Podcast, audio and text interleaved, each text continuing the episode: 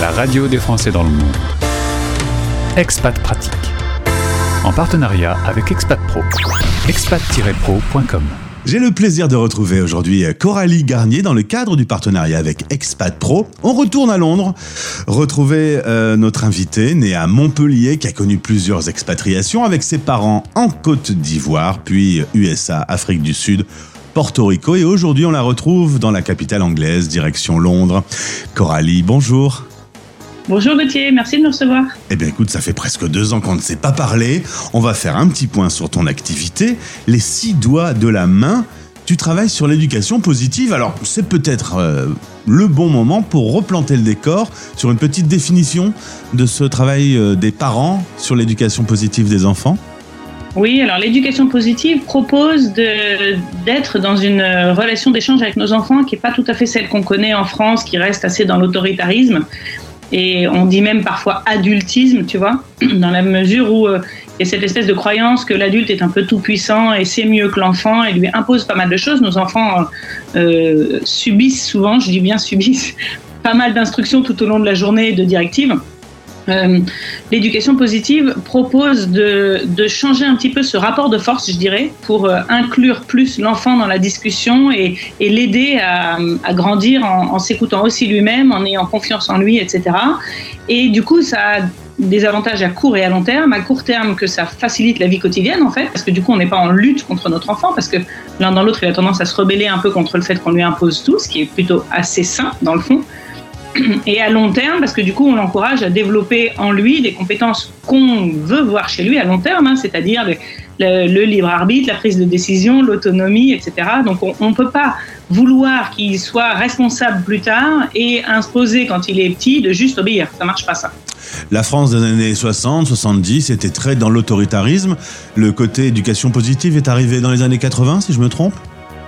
Oui, alors euh, elle, elle, a, elle s'est vraiment développée aux États-Unis dans les années 80. Elle a mis plus de temps à arriver ici, plutôt, tu vois, début des années 2000. Euh, et alors, elle s'est un peu perdue au passage. Ça, c'est intéressant. C'est-à-dire que quand on voit les auteurs américains, les auteurs connus d'éducation positive, c'est par exemple Faber et Maslich, Jen Nelson, Thomas Gordon, ces auteurs-là, ils te parlent effectivement de l'écoute de l'enfant, de la bienveillance, mais ils te parlent aussi d'une certaine fermeté, d'un certain cadre. En fait, ce que dit Jen Nelson, c'est du respect du parent lui-même. C'est un respect mutuel dans le sens où on se met à respecter notre enfant, mais on se respecte aussi nous-mêmes. Un parent qui est débordé dans la permissivité, il se respecte plus lui-même parce qu'il pose pas des limites qui correspondent à ce que lui il a besoin de causer pour se respecter lui-même, tu vois.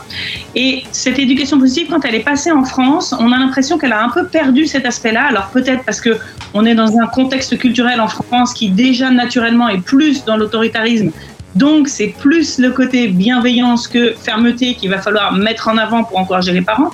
Mais du coup, si on ne parle que de la bienveillance, il y a, on, on encourage certains parents malheureusement à, n'écouter que cette partie-là, et certains, il faut le dire, c'est une réalité, cherchent à, appliquer aujourd'hui les principes d'éducation positive qu'ils voient euh, sur Internet, etc., et par les auteurs français, et s'y perdent un peu. C'est ça, c'est que l'éducation positive, en effet, l'enfant a, un rôle un peu différent, le parent a une autre démarche, mais pour autant, les limites doivent quand même être euh, fixées. Tout à fait. On reste un guide, on reste, euh, on reste garant aussi de, de, voir que, que, notre enfant grandit avec euh, certaines notions qui sont importantes. Évidemment, un enfant à qui je vais laisser le choix à deux ans de se brosser les dents ou pas, bah, il va plutôt choisir de ne pas se brosser les dents. Alors nous, on va avoir des méthodes en éducation positive qui vont peut-être être moins rapides et efficaces que l'autoritarisme qui va être par exemple euh, si tu fais pas ça bah, je vais te punir non le but c'est pas qu'il fasse parce qu'il a peur mais, mais on va quand même euh, avoir certaines règles qui sont non négociables. Par exemple, je sais pas moi, mettre une ceinture dans la voiture, c'est non négociable. Et ça, c'est quand même notre rôle de parents de prendre soin de nos enfants dans cette, cette mesure-là. Et si on reprend euh, le cas du brossage des dents, hein, c'est le grand classique le soir avant d'aller se coucher, euh, c'est pareil. À la limite, on explique pourquoi il faut se brosser les dents pour la santé buccale, etc. Mais il faut quand même se brosser les dents. Exactement. Et donc quand ça marche pas, alors je vais prendre un exemple. Euh, tu vois, moi, mon fils, ça y est, c'est fini. Mais mais pendant longtemps, on a été dans la recherche. Maintenant, il a 9 ans, mais on a été dans la recherche de la douche, par exemple. Tu vois. Euh, à quelle fréquence il allait se doucher. Et donc, on a eu des discussions, beaucoup, je dois dire. Il y a quand même effectivement plus d'investissement de comment tu vas faire pour penser à te doucher, à quel rythme il faut te doucher, etc. La question de se doucher ou de ne pas se doucher, elle, elle, se pose pas. Mhm. Là, tu n'as pas le choix. En revanche, la question, c'est à quel moment est-ce que tu préfères faire le matin, le soir, comment tu vas faire pour y penser. Et finalement, je l'accompagne. C'est un travail qui est un petit peu plus long, mais qui va l'accompagner à faire que j'ai plus besoin de le surveiller en fait. C'est un investissement parce qu'après, je sais qu'il est convaincu pour lui et il se dit pas dès que je suis pas là, oh ma mère est pas là pour contrôler, je vais pas me doucher. Alors Coralie, ce podcast euh, tombe en plein dans l'actualité puisque récemment, il y a eu euh, une position d'une psychologue qui s'appelle Caroline Goldman. Il s'avère qu'on connaît en France un certain Jean-Jacques Goldman. Eh bien, il y a un lien puisque c'est sa fille. Cette psychologue a fait une interview dans Le Monde en disant en gros que l'éducation positive, bah, ça n'était pas forcément le meilleur modèle et qu'un peu d'autoritarisme, euh, c'était pas mal non plus. alors, il y a eu une réaction. 280 experts ont défendu ce type d'éducation. C'est peut-être l'occasion de remettre un peu l'église euh, au milieu du village. Qui a raison dans ce débat? Il est très clair que euh, je ne soutiens pas du tout la position de Caroline Goldman, qui, euh, qui part d'un constat qui est réel, et ça c'est intéressant de le dire, c'est-à-dire qu'elle elle part de j'ai des parents qui arrivent dans mon cabinet et qui sont perdus et dépassés en cherchant à appliquer les principes de l'éducation positive. Et ça, ça rejoint ce que je te disais tout à l'heure, le côté des parents qui cherchent trop à appliquer, entre guillemets, les principes de bienveillance, ne savent plus, eux, comment poser des limites. C'est-à-dire qu'ils ont grandi beaucoup d'entre nous en France, on a grandi avec cette corrélation entre euh, poser des limites, ça veut dire punir, il y a, comme si c'était un synonyme. Et donc, quand l'éducation positive leur dit, en fait, les punitions, c'est contre-productif, on va arrêter de punir, ils ont l'impression, en, enfin, en appliquant ces principes-là, ils ne posent plus de limites. Donc, ils basculent dans la permissivité. Ce n'est pas du tout ce que dit l'éducation positive. Donc l'éducation positive, elle dit on a d'autres méthodes pour poser des limites. Caroline Goldman, elle parle de ce, de ce, constat qui est j'ai des parents dans mon cabinet qui cherchent à appliquer des principes de l'éducation positive, qui se perdent au passage et donc c'est néfaste. Et ça, c'est une réalité, il ne faut pas la nier. En revanche, elle en déduit du coup, cette éducation positive ne fonctionne pas. Et d'ailleurs, moi, je vais vous proposer plutôt euh, d'isoler l'enfant dès qu'il a un an et dès qu'il fait quelque chose qui ne va pas, il faut que vous le mettiez tout seul dans sa chambre pour qu'il comprenne quoi. Et ça, ça, ça, ça ne, ça va à l'encontre de ce qu'on croit en éducation positive sur justement la construction du lien, la connexion qui fait ensuite la coopération entre parents et enfants. Donc, ce, ce dont elle parle en réalité qui ne marche pas effectivement, c'est la permissivité. Donc, ce sur quoi il faudrait travailler, c'est accompagner les parents à comprendre la différence entre les principes d'éducation positive et la permissivité. Et là, c'est là qu'un expert en éducation positive prend toute sa place. Est-ce qu'au final, on ne revient pas dans le débat euh, qui est quasiment politique, qu'on trouve à peu près partout en Occident aujourd'hui? Les conservateurs avec une méthode très dure, très stricte, et c'est comme ça, et puis c'est pas autrement. Et puis les libéraux, un petit peu plus ouverts, et ben vas-y, fais comme tu veux. Euh, au final, euh, tout le monde a raison, il faut juste être un peu intelligent dans sa méthode oui, mais sauf qu'il y a quand même, il y a quand même quelque chose qui ne cesse de m'étonner, c'est que c'est qu'aujourd'hui on a du recul quand même pour voir. Il y a des statistiques qui montrent que, par exemple, dans les, euh, c'est marrant. Souvent on dit euh, oui, mais euh, un enfant qui va être éduqué, éduqué trop librement, ça va devenir un voyou parce qu'il fait tout ce qu'il veut. Non, allez voir dans les prisons, la majeure partie des, des gens présents dans les prisons, ils ont subi une éducation hyper autoritaire en fait. Mmh. Donc on le voit ça, on le sait. Les études elles sont là. Les neurosciences elles nous ont fait, les neurosciences cognitives elles nous ont fait, pas cognitives pardon, psycho-émotionnelles elles nous ont fait évoluer sur la façon dont on ressent les émotions, dont on évolue, dont se font les connexions en fait, je, m'interroge parfois sur la raison pour laquelle il y a encore débat. Euh, moi, j'ai éduqué mes enfants dans cette méthode d'éducation positive, sans savoir d'ailleurs que je le faisais. On m'a dit plein de fois, mais plein, plein, plein de fois que j'avais été laxiste. Qu'est-ce qu'on répond à ces gens? Alors, c'est intéressant. Euh, quand on vient un parent positif, entre guillemets, on devient surtout un parent conscient, parce que du coup, on se pose des questions sur ce qu'on veut faire et sur l'effet de nos, positions et de, et de, ce que ça engendre. Et du coup, quand on devient un parent conscient, on remet en cause aussi certaines limites, c'est-à-dire qu'on choisit nos batailles. Il y a des choses qui sont effectivement non négociables et sur lesquelles on va avancer ensemble, mais on va avancer. Et puis il y a des choses sur lesquelles effectivement on peut remettre en question ce que nous on est en train de poser. Est-ce que je pose ça parce que j'y tiens vraiment moi ou est-ce que juste euh, j'ai reçu que c'est comme ça qu'on faisait et puis c'est tout? Donc peut-être qu'il y a une réalité sur le fait qu'il y a moins de choses, en fait il y a plus de liberté pour l'enfant et moins de choses sur lesquelles on pose les limites et c'est peut-être ça qui donne cette impression à d'autres parents.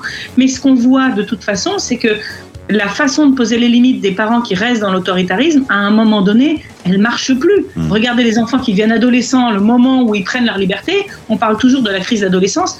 Moi, mes grands, maintenant, ils ont 20 et 16 ans, donc j'ai des plus jeunes qui ont 11 et 9. J'ai pas eu de crise d'adolescence parce que tout au long de leur adolescence et malgré notre opposition, on a pu discuter des, des- des- de, de ce à quoi ils faisaient face et avancer ensemble. Et je n'en ai pas eu non plus. Voilà. Euh, on est sur la radio des Français dans le monde. On va donc s'intéresser spécifiquement euh, à cette éducation dans le cadre d'une expatriation. Certains pays euh, ont de l'avance sur l'éducation positive, d'autres ont une méthode plus autoritaire. Est-ce que c'est facile d'éduquer ses enfants euh, dans ce cadre-là? Est-ce que le, fait d'être en expatriation influe sur le type d'éducation? Déjà, déjà, ça aide à être conscient, c'est-à-dire des choses qui nous paraissaient euh, évidentes et sans questionnement, comme on les voit de manière différente, faites différemment dans une culture différente, ça encourage à s'interroger et donc à être plus conscient, à se dire tiens, j'ai toujours considéré ça comme acquis, mais en fait, eux, ils font différemment. Est-ce que j'aime mieux? Est-ce que j'aime moins bien? Est-ce que est-ce qu'il y a une raison? Pourquoi moi je le fais comme ça? Donc déjà, rien que ça en soi, c'est intéressant, quel que soit le contexte dans lequel on est. Après, tu as raison, il y a des pays qui sont plus ou moins euh, euh, dans l'écoute de l'enfant ou pas, on va dire. Moi, j'ai été à un moment, au moment où j'ai vraiment basculé dans le terme d'éducation, parce que j'ai grandi dans une éducation plus classique, hein, euh, et donc c'est ce que j'appliquais auprès de mes enfants. J'étais dans un contexte qui était plus euh, anglo-saxon, et les anglo-saxons sont plus à l'écoute des enfants. Donc ça a été plus simple pour moi de m'inspirer de ça.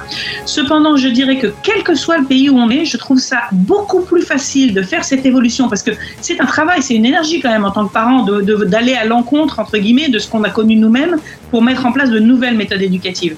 Et, et quel que soit le contexte dans lequel on est, c'est plus facile pour moi de le faire quand on est un expat parce que on a beaucoup moins le regard des autres. Parce que quoi qu'on essaye de mettre en place, de toute façon, culturellement, on est différent des autres. Hmm. Donc on essaye quelque chose qui est peut-être très différent de ce que font les Français, mais les gens autour de nous, ils le savent pas. Ils se disent ah mais c'est parce qu'ils sont français, ils sont une autre culture et donc euh, c'est normal qu'ils fassent différemment. Et donc on se sent beaucoup plus libre. En tout cas c'est ce que j'ai vécu moi.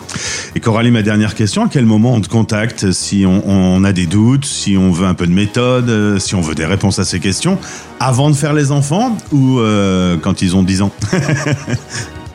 Alors, avant de faire les enfants, bien sûr, ce serait l'idéal, mais ça, je ne me fais pas d'illusions. Personne va. Enfin, rares sont ceux qui prennent le temps de se poser des questions avant de faire les enfants, euh, parce que c'est souvent, en général, quand on se heurte à certains problèmes, qu'on se met à se remettre en question.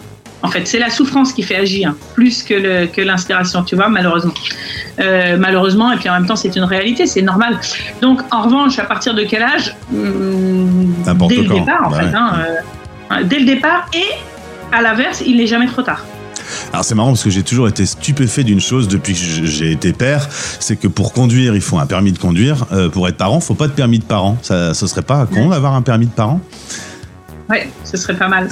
Bon, on va le proposer à Macron. Il y a peut-être deux trois trucs à faire en ce moment euh, avant ce sujet-là, mais euh, c'est quand même pas à négliger. Hein, ça va changer quand même la face du monde. Non, On- c'est pas négligé. Hmm.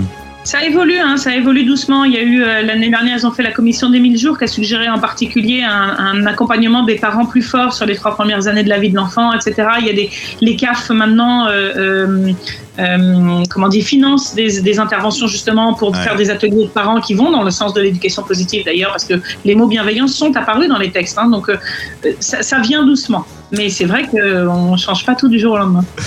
Merci Coralie Garnier. Le lien, les six doigts de la main est dans ce podcast. Euh, Et puis vous pouvez passer également via Expat Pro. Merci beaucoup. Belle journée à Londres. Merci beaucoup. À bientôt. À bientôt. Expat Pratique.